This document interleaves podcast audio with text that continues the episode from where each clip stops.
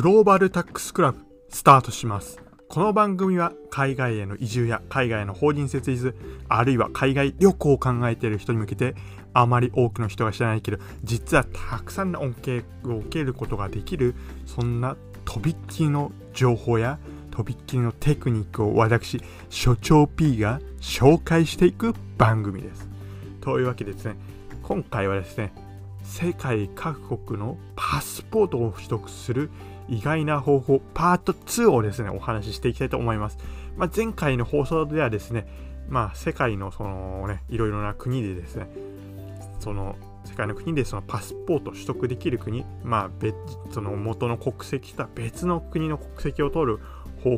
法といたしまして南米のアルゼンチンのですね、まあ、パスポートを取得する方法をお話ししましたところ、まあ、この放送後ですね、かなりの方からそのメールの方をいただきましてね、そういう反響が良くて、でその中には、他にね、自分ちょっと海外移住したいんですけど、ちょっとアルゼンチンは興味ないんで、他になんか紹介してくれませんかとかね、もっとね、パスポートをね、取得できる国、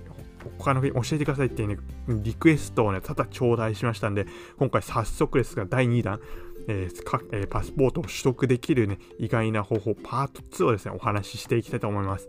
えー、で、今回の話を聞くことによってですね、その日本以外の国のパスポートを手に入れる方法ですね、皆さんもゲットすることになります。ただしですね、まあ、ちょっと日本ではですね、残念ながら、その二重国籍、パスポート2つ持ちが認めておられていませんので、もしその他国のパスポートを取る際、他国の国籍を取る際にはですね、まあ、ちょっと日本国籍の方ですね、喪失してしまうっていうことになってしまうんですけど、ただしですね、まあ、現地の国に帰化することによって、まあ、長期的に滞在する、もうね、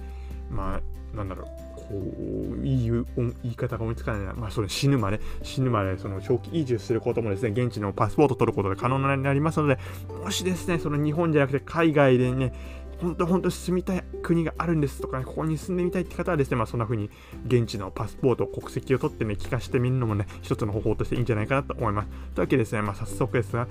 えー、世界各国のそのパスポートを取得する方法をですね、またパート2お送りしていきたいと思います。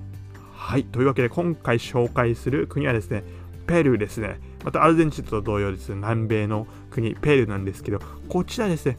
こちらのペルーでは、なんとその1年間のうち6ヶ月滞在、現地に6ヶ月滞在して、それをですね、2年間繰り返す。1年目に6ヶ月ペルーに滞在、2年目もペルーに6ヶ月まで滞在するとですね、わずか2年でですね、なんと、ね、ペルーに帰化することができる、えペルーの現地のね、パスポート手に入れることができるんですね。しかもですね、ペル面白いことは、ペルーのパスポートはですね、これ結構そのいろんな国にですね、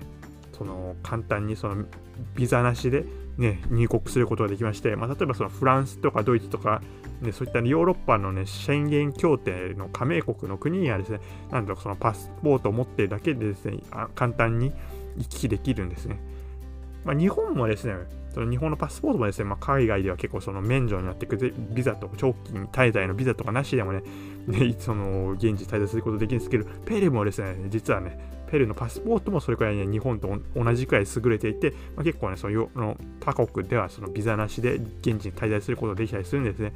なので、まあ、そのペルーのその南米のその文化に興味があったりね、ちょっとペルーっていう国がすごいね、気に入っている方とかはですね、まあ、そのペルーに移住して、ペルー現地のパスポート取ってですね、そうすればですね、まあ、ペルーを楽しめるだけでなく、そのペルー以外の国、ヨーロッパの国々の、ね、滞在も楽しむことができますので、まあ、そういうふうにまあ長期長期滞在、海外の、ね、移住を考えている方に関してはですね、このペルーっていうのは、ね、そういうふうにいいんじゃないかなと思います。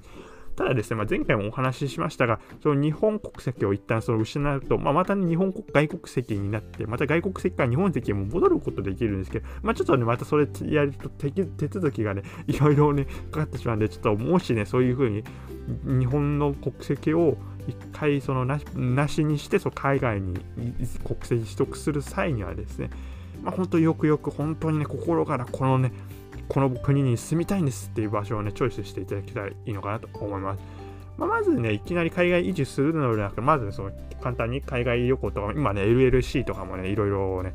格安航空ね、ありますので、まあそういうので、ね、現地に行って旅行してみてね、現地のストリームを感じてからですね、まあいろいろね、海外移住とか考えてみるのがね、いいんじゃないかなと思います。というわけでですね、今回は世界各国のパスポートを取得する意外な方法、パート2をお伝えしました。まあ、皆さんの中でもね、もっとなんか、この国の情報を詳しく知りたいんです。この国の国籍、えー、とか、ビザとか取る方法を解説してくださいとかね、どんどんリクエストありましたらね、受け付けておりますのでね、また私のこのグローバルタックスクラブのね、番組のコメント欄にコメントか、あるいはそのメールアドレスの方までね、リクエストいただけたらいいかなと思います。というわけで最後までお聴きくださいまして、ありがとうございました。それではまた次回お会いしましょう。さようなら。